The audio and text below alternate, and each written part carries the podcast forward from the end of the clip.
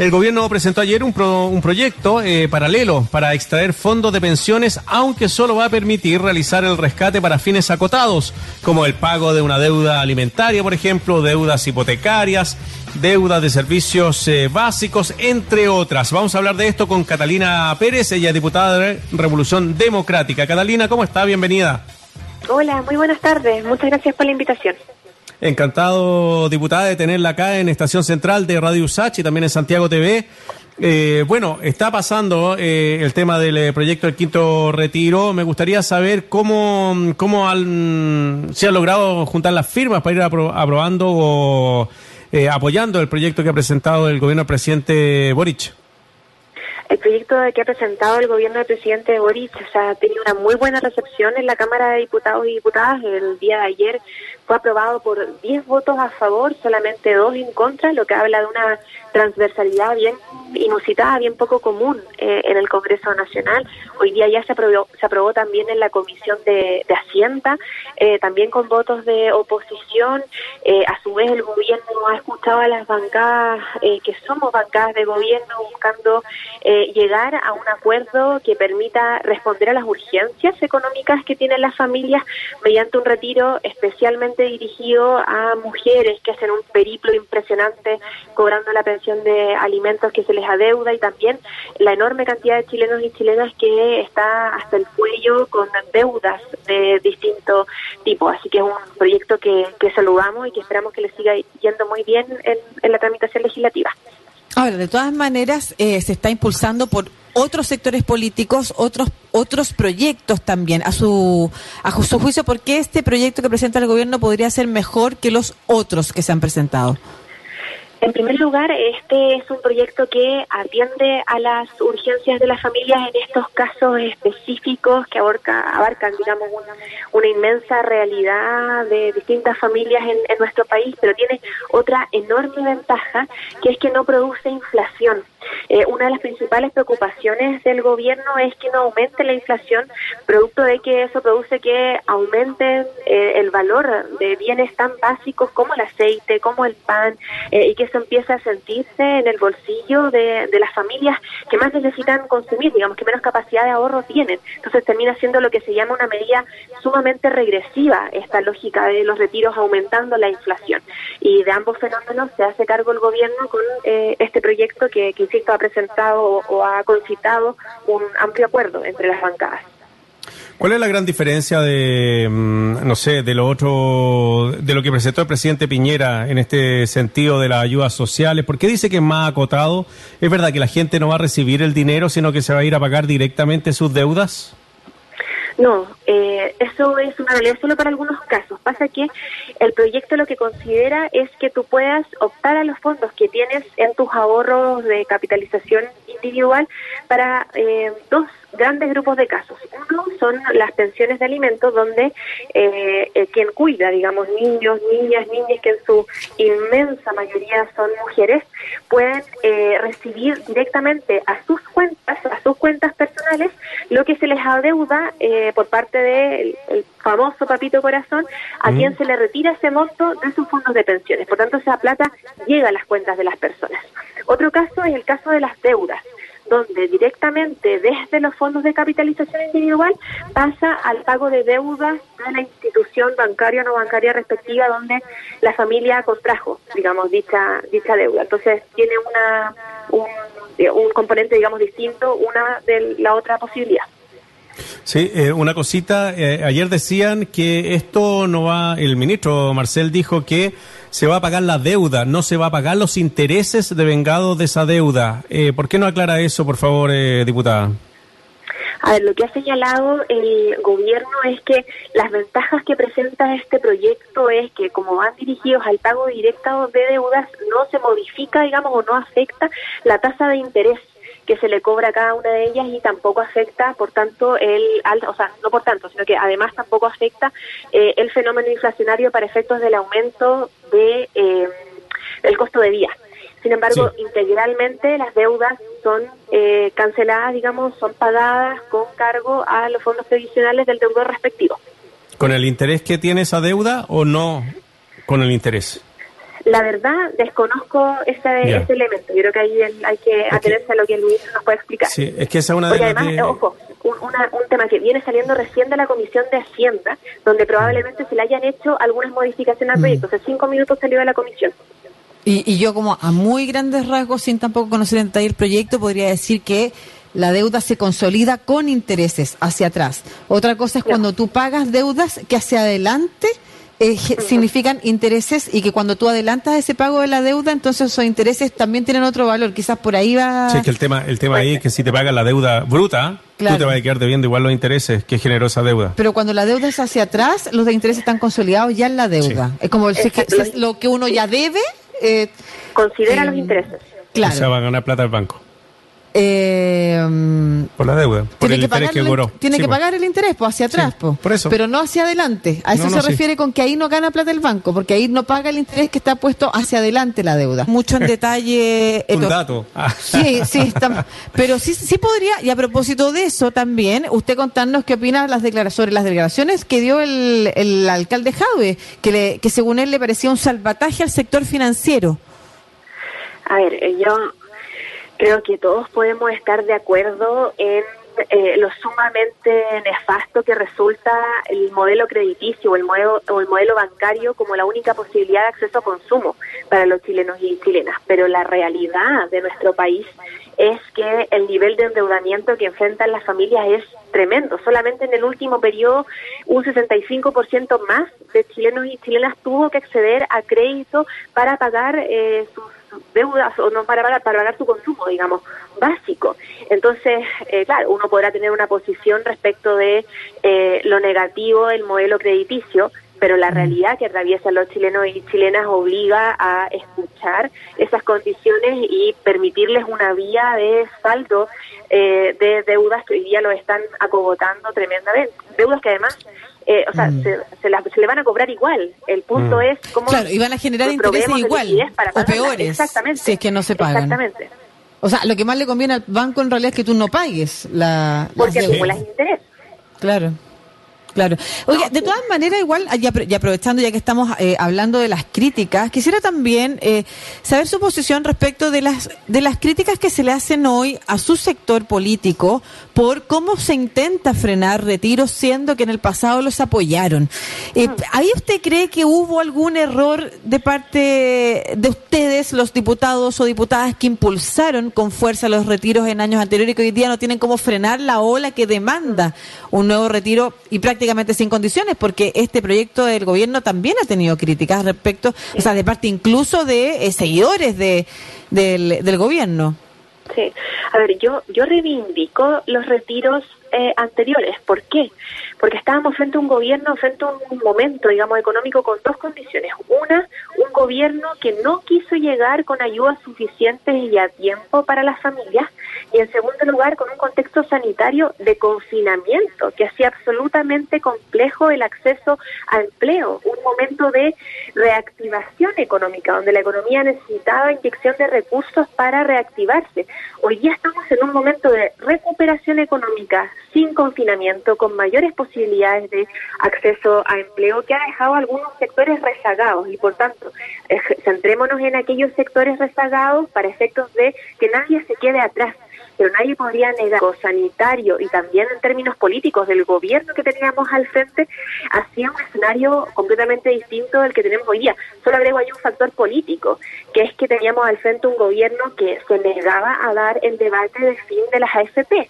Hoy día tenemos un gobierno que busca garantizar un sistema de seguridad social que termina con las AFP y para eso necesitamos recursos para poder efectuar esa reforma. Entonces, económica, política y sanitariamente, el contexto creo es evidentemente distinto. Sí, diputada, eh, hay ya parlamentarios que están eh, presentando el sexto retiro. Em, y con Lucía comentamos que esto va a ser como lo que pasa en la Plaza Dignidad. O sea, todos los viernes vamos a estar eh, repitiendo una situación constantemente. Cuando ya vayan por el sexto retiro van a, hacer el séptimo. Em, ¿Hay que ponerle algún tipo de párele a esto a través de algún tipo de ley? ¿Cómo, cómo lo analiza usted? Yo lamento mucho la la desidia con que se trata este tema. Los mismos parlamentarios que ingresaron este efecto retiro el día de ayer, hoy día, en reunión de comité, se negaron a que se votara el quinto retiro hoy día y darle seguridad a las familias, sea por sí o sea por no, para votarlo en la sala y que avance la tramitación. Prefirieron postergar la votación para la próxima semana. ¿Con qué? Con el cálculo político, en el fondo de seguir calentando el tema durante todo el fin de semana largo y sacar réditos políticos de esta situación. Entonces, yo lamento muchísimo el doble estándar que existe respecto de, esto y el aprovechamiento político de los sectores de oposición que jamás han estado con el pueblo de Chile y defienden el negocio de las AFP. AFP que además ganan con los retiros.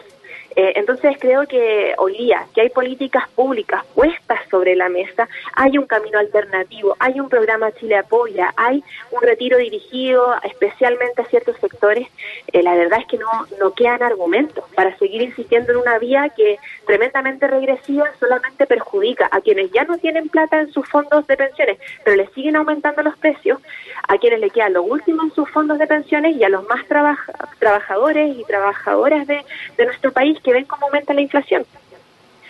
Estamos conversando con la diputada Catalina Pérez de Revolución Democrática. Diputada, ¿qué nos puede decir del proyecto que anunció el, el ministro de las Express, el ministro Jackson, de la reforma constitucional para declarar inexpropiables los fondos de los trabajadores de las AFP? La verdad, yo no sé cómo ser más, más clara, cómo podemos ser más claros desde nuestro sector político con esto. Nosotros no estamos por la expropiación de los fondos de los trabajadores y las trabajadoras. No lo están el gobierno, no lo están nuestros parlamentarios, no lo están nuestros convencionales constituyentes. Y el día de ayer el ministro de la SECPRES señaló en Comisión de Constitución que es necesario para esto, que nosotros presentemos un proyecto de ley para transmitir esa tranquilidad a las bancadas de oposición. Perfecto, lo hacemos y se comprometió a ingresar esta reforma constitucional. Yo espero que eso eh, regule, digamos, el, el, alza de volumen que pretenden darle a este tema cuando la verdad es que no hay debate. Estamos todos de acuerdo en que los fondos son de los trabajadores y no debiesen expropiarse. Eh, y dentro del proyecto que tienen ustedes de reforma al sistema previsional, eh, estos, estos fondos quedarían en la AFP y se crearía un fondo nuevo eh, con aporte del empleador y del Estado que sería administrado por un ente público. ¿Ese es el, eh, el dibujo que tienen eh, pensado? en la propuesta que además el gobierno se comprometió a adelantar en términos de ingresos. Uno de los elementos para nosotros importantes era que el gobierno adelantase el debate de seguridad social, de fin de las FP. El gobierno dijo, ok, vamos a adelantarlo y en eso nuestra propuesta es la creación de un sistema solidario con aportes tripartitos de trabajadores, de empleadores, del Estado, que garantice un piso base de pensiones para todos los chilenos y chilenas por sobre la capitalización individual que cada trabajador va a seguir teniendo. Los trabajadores van a seguir siendo dueños de la capitalización que realizan en el presente y en el futuro, eh, y a eso se va a sumar el aporte del empleador, del Estado, para efectos de aumentar las pensiones que hoy día son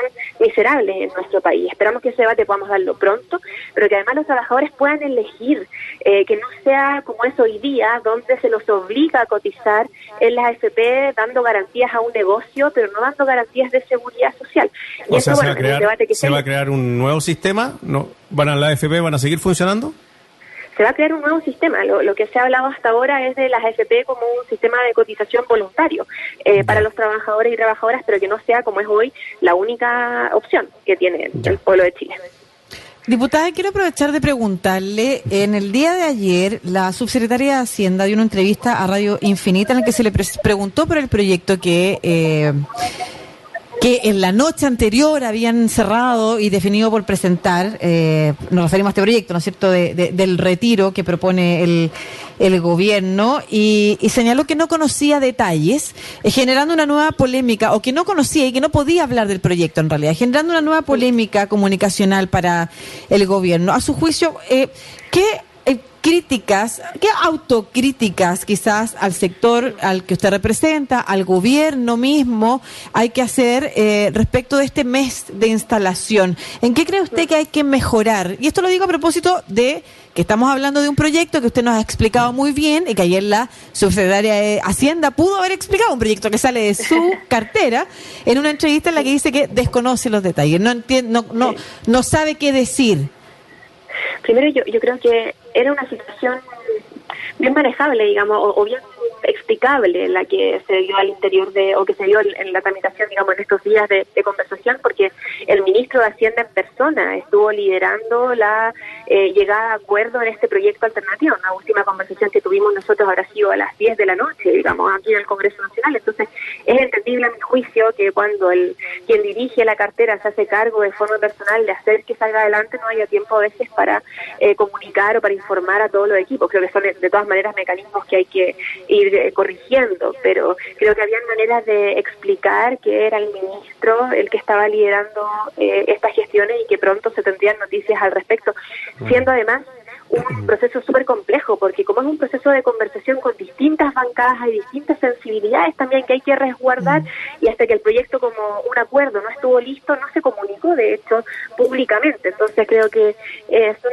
son, conversaciones en las, cual que, en las cuales hay que tener mucho cuidado, y, y creo que esto lo vinculo con la autocrítica. Yo creo que estamos evidentemente en un mes de instalación donde hay que ajustar formas, pero creo que ahí podemos, por cierto, eh, corregir la forma o buscar eh, mejorar los canales de comunicación que se tienen con las bancadas oficialistas, con las bancadas de oposición y poder eh, estar a la altura de las expectativas, digamos, que las, diversas actorías tienen sobre la acción de, gobierno y en eso también mejorar la forma en la cual comunicamos las cosas que el gobierno va alcanzando como acuerdos, va logrando y también la forma en que comunicamos los errores que el gobierno comete generando la autocrítica respectiva, eh, eh, mm. generando también las medidas de mejora para que no vuelvan a ocurrir y siguiendo adelante, que creo que eh, es parte de este reajuste ¿no? de, nuevos roles que estamos haciendo. O, generar un diseño comunicacional que diga quiénes son los que van a hablar y quiénes no. Quizás no todos tienen que dar entrevistas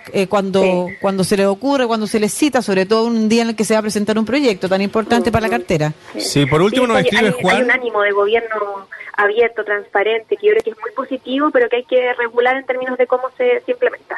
Mm. Sí, eh, diputada Catalina Pérez, eh, nos escribe Juan al másico 6988815017 y dice que si el proyecto contempla pago de préstamos por caja de compensación, Sí, considera el pago de eh, préstamos de instituciones bancarias y no bancarias reguladas por la Comisión de Mercado Financiero. Eso considera las cajas de compensación, las compañías de seguro, por ejemplo, si se han adquirido deudas por ahí. Perfecto. ¿Y cómo debiera avanzar el proyecto, diputada? En el Senado, ¿cómo se ve? Claro, eh, eh, si, si, si los trámites continúan favorablemente hacia el proyecto, ¿cuándo la gente podría tener su retiro?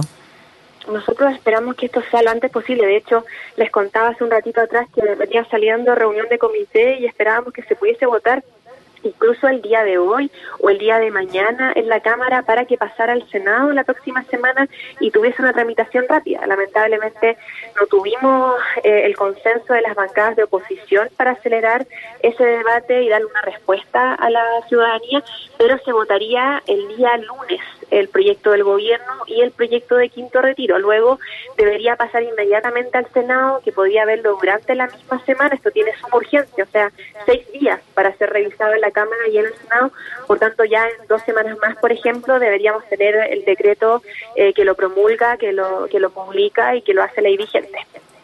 O sea, van, van en paralelo el proyecto de gobierno y el quinto retiro van en paralelo en la discusión. Ahora, el proyecto de quinto retiro fue rechazado en la Comisión de Constitución, mientras que el proyecto del gobierno fue aprobado por amplia mayoría tanto en trabajo como en Hacienda.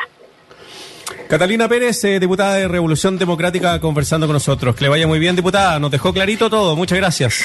igualmente, muchas gracias. Que tengan un buen día. Hasta luego. Hasta luego.